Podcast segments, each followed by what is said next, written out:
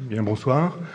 Merci d'être là pour cette euh, séance consacrée à Camus et une séance consacrée à examiner les rapports que Camus a entretenus à, Nietzsche, à la pensée de Nietzsche.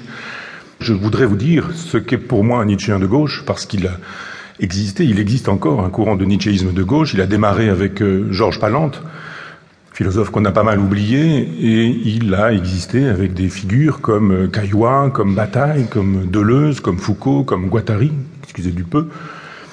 Donc des gens considérables, des gens importants et qui irriguent le XXe siècle.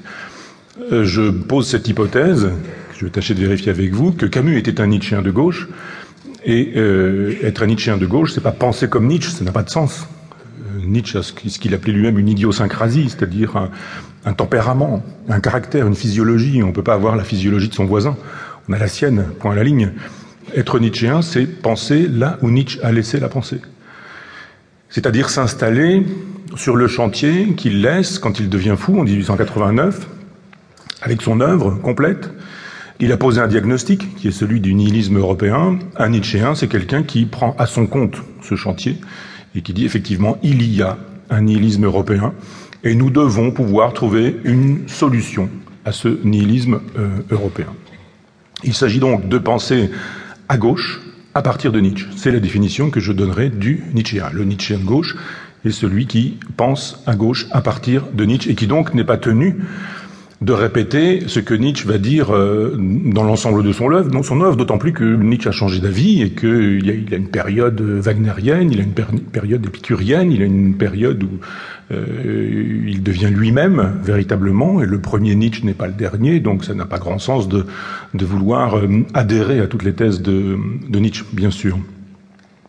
Le premier d'entre eux, c'est Georges Palande, je vous disais, un philosophe euh, bien oublié, plutôt professeur de philosophie, qui écrivait des textes, des comptes rendus, puis des petits textes dans une revue, à l'époque célèbre, la revue du Mercure de France, qui a été l'ami de Louis Guillou, le romancier, il était prof de philo à Saint-Brieuc, euh, Georges Palande, quand euh, Louis Guillou était, était pion dans ce, dans ce même lycée.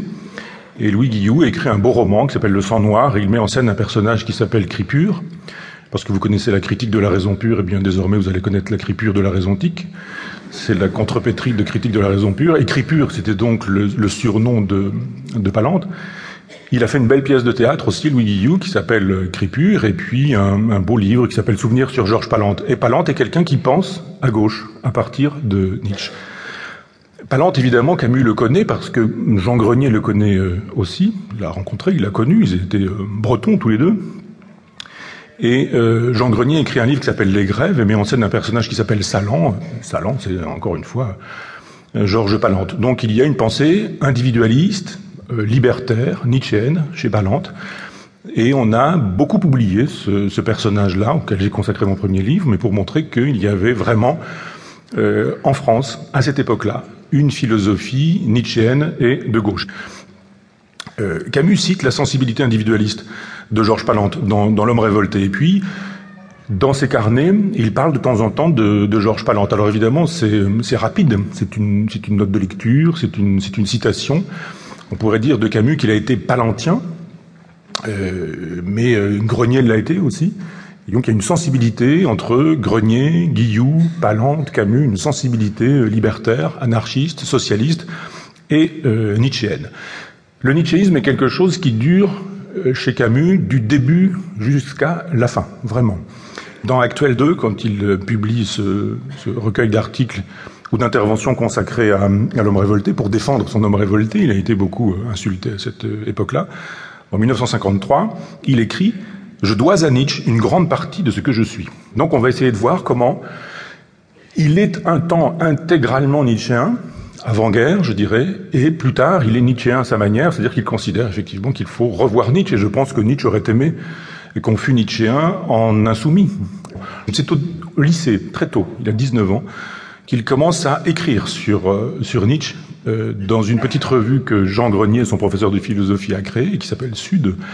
Il écrit un petit texte qui s'appelle Sur la musique et qui examine la question de l'esthétique musicale chez Nietzsche et euh, Schopenhauer. C'est un jeune homme, 19 ans, et le texte est pas mal fait, il y a une, petite erreur, mais enfin bon, on a le droit de commettre ce genre d'erreur à cette époque-là. Il nous dit, dans son texte, Camus, que l'esthétique de Schopenhauer permet de penser ainsi.